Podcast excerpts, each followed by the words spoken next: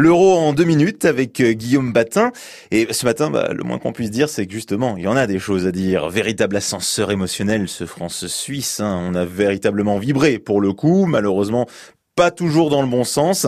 C'est quand même une sacrée euh, désillusion pour les supporters français. Après cette élimination des Bleus face à la Suisse au tir au but.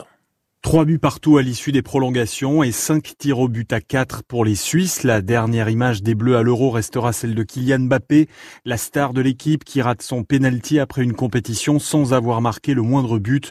Le gardien et capitaine de l'équipe de France, Hugo Lloris. Ouais, vous savez, euh, déjà il faut y aller. Hein.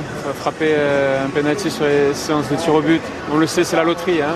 C'est pas là où on peut avoir des regrets. À 3-1, il reste une demi-heure à jouer, 20, 25 minutes à jouer. Je pense que malgré, voilà. Euh, le contexte, la situation, euh, les 15 jours qui ont été éprouvants sous le soleil, sous la chaleur, il y a eu des blessures. Euh, malgré ça, on a toujours resté positif.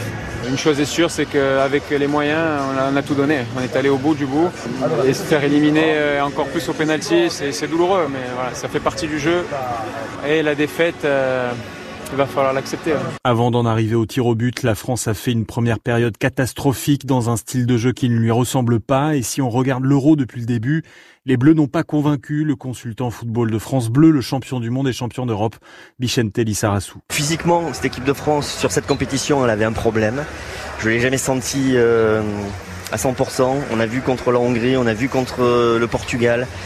Euh, des joueurs à la peine. Et là, on a encore vu des joueurs euh, à la peine. Donc ça, c'est un paramètre, euh, quel que soit le système, tu le payes à un moment donné. C'était pas électrique pendant cette compétition. Ça a été électrique en 2018. Il y avait du feu dans les jambes. Il y avait une équipe qui était compacte. Et là, on a fait beaucoup d'erreurs défensives qui sont nombreuses. On a pris beaucoup de buts sur cette compétition.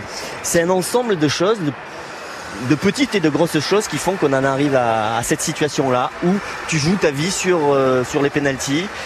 C'est l'exercice le plus facile au monde à l'entraînement, mais pas en compétition. Après une dernière nuit ensemble à Bucarest, l'équipe de France se sépare aujourd'hui. Les uns et les autres vont partir en vacances en famille, laissant la place aux Suisses pour disputer le quart de finale face à l'Espagne vendredi prochain. Ce soir, le gros choc Angleterre-Allemagne débutera à 18h, suivi de Suède-Ukraine à 21h. Merci Guillaume. Il euh, va falloir euh, évidemment un ou deux jours hein, quand même pour digérer, je pense. Je vais peut-être même prendre quelques séances de thérapie, hein, qui sait.